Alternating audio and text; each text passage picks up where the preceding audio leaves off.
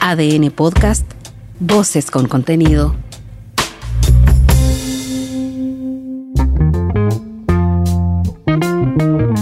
Hola, soy Mauricio Hoffman y este es Punto Aparte, un espacio de análisis sobre las noticias en las que vale la pena detenerse y dar una segunda mirada. El plebiscito del domingo 4 de septiembre nos ubicó en un escenario nuevo, insospechado no por el signo del resultado, como es el triunfo del rechazo que todas las encuestas anticipaban, sino por las magnitudes involucradas, la participación de 13 millones de votantes, la diferencia de casi 25 puntos entre las dos opciones, la unanimidad de todas las regiones del país para rechazar la propuesta y la casi unanimidad de las comunas. El rechazo se impuso en las urnas en el día de ayer con un 61,9%. Una enorme masa de ciudadanos que estaban alejados de la política y de la participación en las elecciones se vio obligada o se sintió motivada a participar esta vez y reflejó lo que las mayorías tienden a reflejar, que las ideologías están lejos de sus preocupaciones, que esas preocupaciones son las de siempre y que el sentido común predomina como un determinante primordial. Una primera línea de conclusiones después del plebiscito podría ser esta. La calle no es lo mismo que la gente. Si un millón de personas llena avenidas en Santiago en una concentración multitudinaria, al mismo tiempo hay 7 millones de habitantes de la región metropolitana que están en sus casas o en otra parte y no sabemos si también quieren estar ahí. Nombras a contar de esta fecha como ministra del Interior y Seguridad Pública a doña Carolina Monserrat Pero el nuevo escenario no se completó el domingo, sino el martes, con el cambio de gabinete. Y ese cambio arroja la segunda línea de lecturas de los fenómenos acumulados que estamos viviendo. Los famosos 30 años están siendo ahora reivindicados, como ya se ha dicho en estos días. Se constata con la reinstalación de la concertación y su derivada bacheletista en el corazón político de la moneda. Los más duros en el oficialismo lo vieron de inmediato como una toma de poder por parte de los partidos que predominaron durante tres décadas en el país, al punto que las advertencias del Partido Comunista sobre abandonar la coalición nuclear del gobierno se levantaron esta misma semana, aunque hayan sido matizadas después, y también se ha transmitido alguna desazón en las filas del Frente Amplio. En el análisis político de estos días hay un reconocimiento más o menos extendido de la capacidad del presidente Gabriel Boric para resolver con pragmatismo pero es inevitable hacer el paralelo con el concepto casi sinónimo del realismo que se verbalizó cuando la ex presidenta Bachelet enfrentó una crisis mayor en 2015. Hizo renunciar entonces a todo su gabinete y asumió que no se podía seguir como se venía. Entonces y ahora se pone un apellido a estos conceptos. Cuando el realismo se expresó como tal, se acompañó del sin renuncia.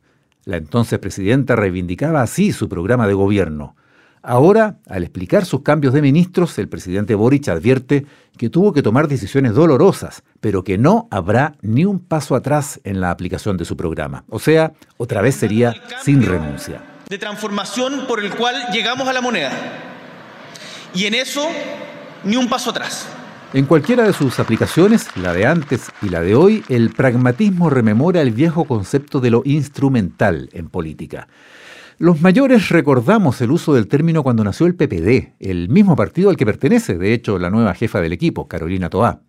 El PPD se formó en las postrimerías de la dictadura como un partido instrumental. Fue la definición que se usó para explicar la diversidad de orígenes de sus primeros militantes, que venían del mundo socialdemócrata, liberal progresista y también del comunismo. En el PPD se alojaron todos ellos y el concepto de partido instrumental fue tan útil que duró más de lo previsto y se entendió bien, cuando bien pudo haberse entendido mal. Ese concepto de lo instrumental se revive ahora, cuando pasan a formar parte de un gobierno ministros de tan diversos orígenes como que por años incluso han sido adversarios ideológicos. Es lo que diferencia a las coaliciones de gobierno, aunadas por la sintonía ideológica, de los pactos de gobierno, construidos temporalmente para tomar, controlar y administrar el poder, administrando también las diferencias ideológicas. En estos tiempos asiagos para la política entera y por supuesto que para los partidos, el PPD, como otros, ha parecido decaer. Pero, pese a todo, ahí está y va para los 35 años de vida. Y ahí tenemos a una de sus fundadoras, nada menos, instalándose en gloria y majestad en el más importante de los ministerios. el cargo de ministra de Estado que se le ha conferido conforme a la Constitución y las leyes? Sí, prometo. Cabe preguntarse, en esta era de cambios mucho más veloces, si esta coalición instrumental podría aspirar a mantenerse ya no por 35 años, sino por los próximos tres años y medio, que son los que le quedan al gobierno. El punto es este. No dar ningún paso hacia atrás puede asegurar que no habrá retrocesos, que los ajustes dolorosos serán sin renuncia. Pero la expresión supone también el riesgo de no poder dar tampoco ningún paso hacia adelante en la implementación del programa de gobierno. No dar pasos hacia atrás puede significar quedar separado donde se está, como advirtieron con sus propias palabras ministros destacados de las propias coaliciones del oficialismo esta semana.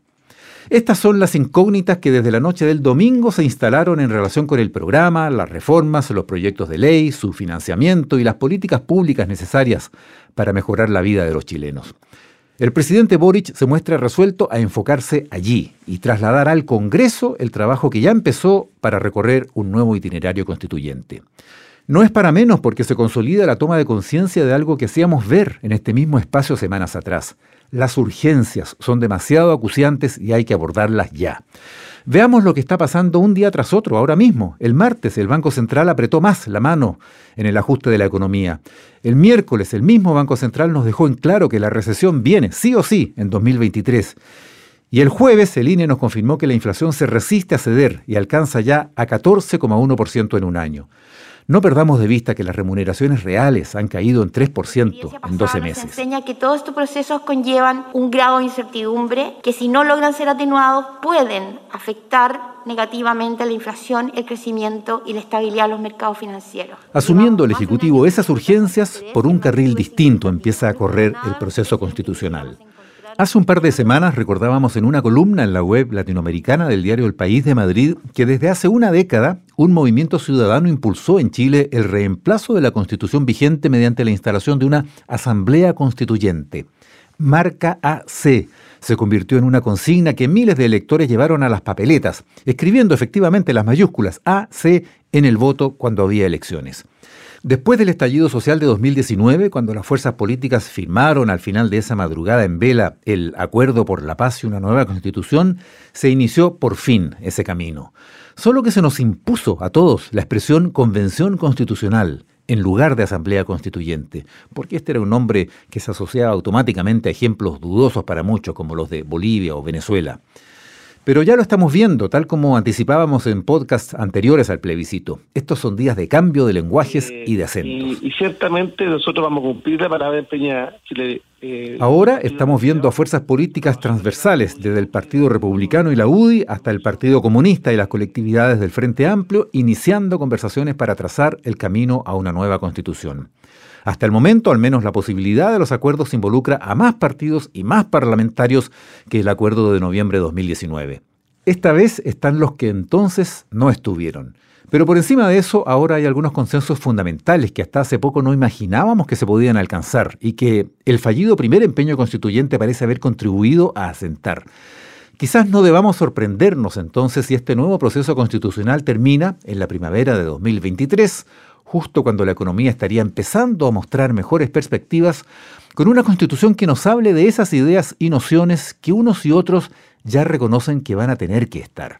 Un Estado social y democrático de derecho, unitario pero multicultural, con reconocimiento constitucional de unos pueblos y naciones diversos en su origen, que formaron una sola nación a lo largo de una historia compartida, con un catálogo de derechos individuales y sociales acordes al siglo XXI, con la defensa de la naturaleza y el medio ambiente en el centro de las preocupaciones de la sociedad, con una clara separación de poderes, con adecuados balances y contrapesos, y con una sola justicia igual para todos.